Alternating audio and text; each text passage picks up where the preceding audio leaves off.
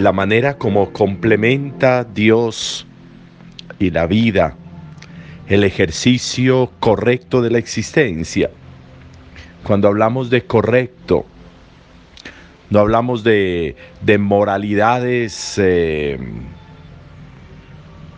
que no tienen sentido.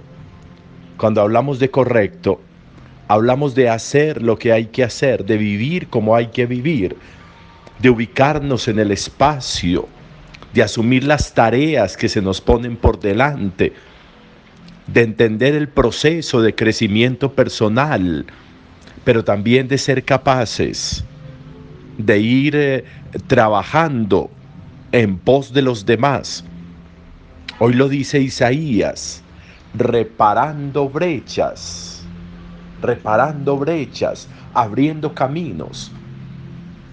La presencia nuestra en el mundo tiene que significar una transformación, porque de lo contrario no estamos sirviendo para nada si mi presencia no cambia la situación, si mi presencia no transforma las situaciones, si mi presencia no modifica movimientos que conducen hacia tristezas, hacia amarguras, hacia daños.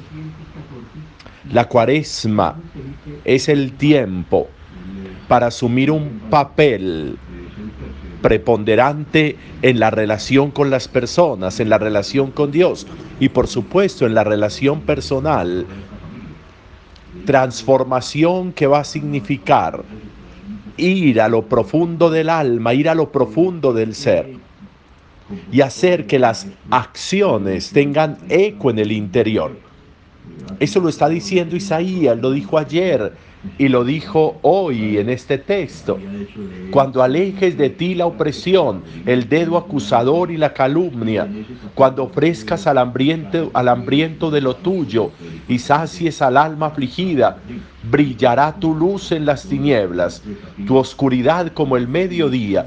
El Señor te guiará siempre, hartará tu alma en tierra abrasada, dará vigor a tus huesos serás un huerto bien regado, un manantial de aguas que no engañan. Miren qué interesante como Isaías es capaz de poner frente a frente un ejercicio de comportamiento, pensando en el otro, haciendo que la sinceridad del corazón se traduzca en unas acciones misericordiosas con el hambriento, con el sediento, con la persona que está en soledad, como la persona que está enferma, y cómo esas acciones, cuando tienen sinceridad de corazón, tienen efecto. Miren qué, qué tan bonita la expresión, la expresión que utiliza Isaías, tu oscuridad como el mediodía brillará tu luz en las tinieblas. El Señor te guiará siempre, dará vigor a tus huesos, serás un huerto bien regado, un manantial de aguas que no engañan. Miren qué expresión tan bonita para significar el valor de las acciones con sinceridad de corazón, el valor de los comportamientos y del responder a lo que Dios nos pide con sinceridad de corazón.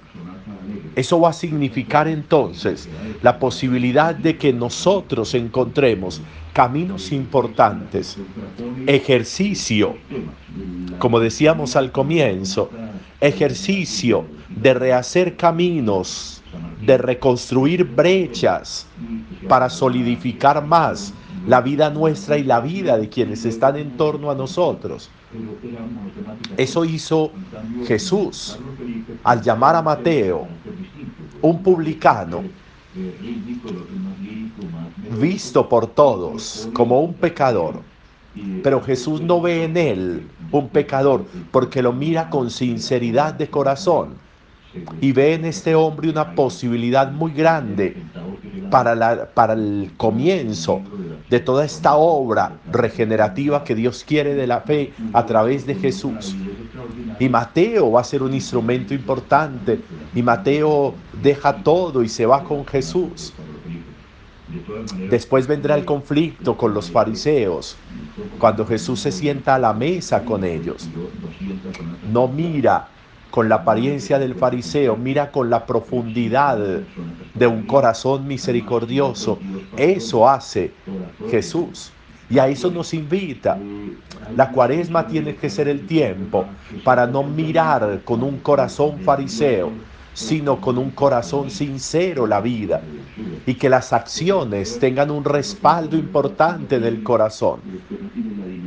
Si lo que hago no puede sustentarse en la sinceridad del corazón, si las palabras no pueden sustentarse en la sinceridad del alma del corazón, son palabras perdidas, son acciones perdidas, son ejercicios que no cuentan, que no pasan. Nos invisibilizamos para el cielo, aunque nos visibilicemos para los demás en el daño que podemos provocar. Sinceridad de corazón Así mira Jesús a Mateo y por eso lo llama. El ejercicio de una vida con posibilidades de respaldo nos llevará en la cuaresma a llegar de verdad a la Pascua, a llegar a comprender y a entender el misterio profundo de la cruz y del crucificado, de la muerte y de la vida, de la pobreza y de la grandeza de todo, absolutamente todo. Un buen día para todos.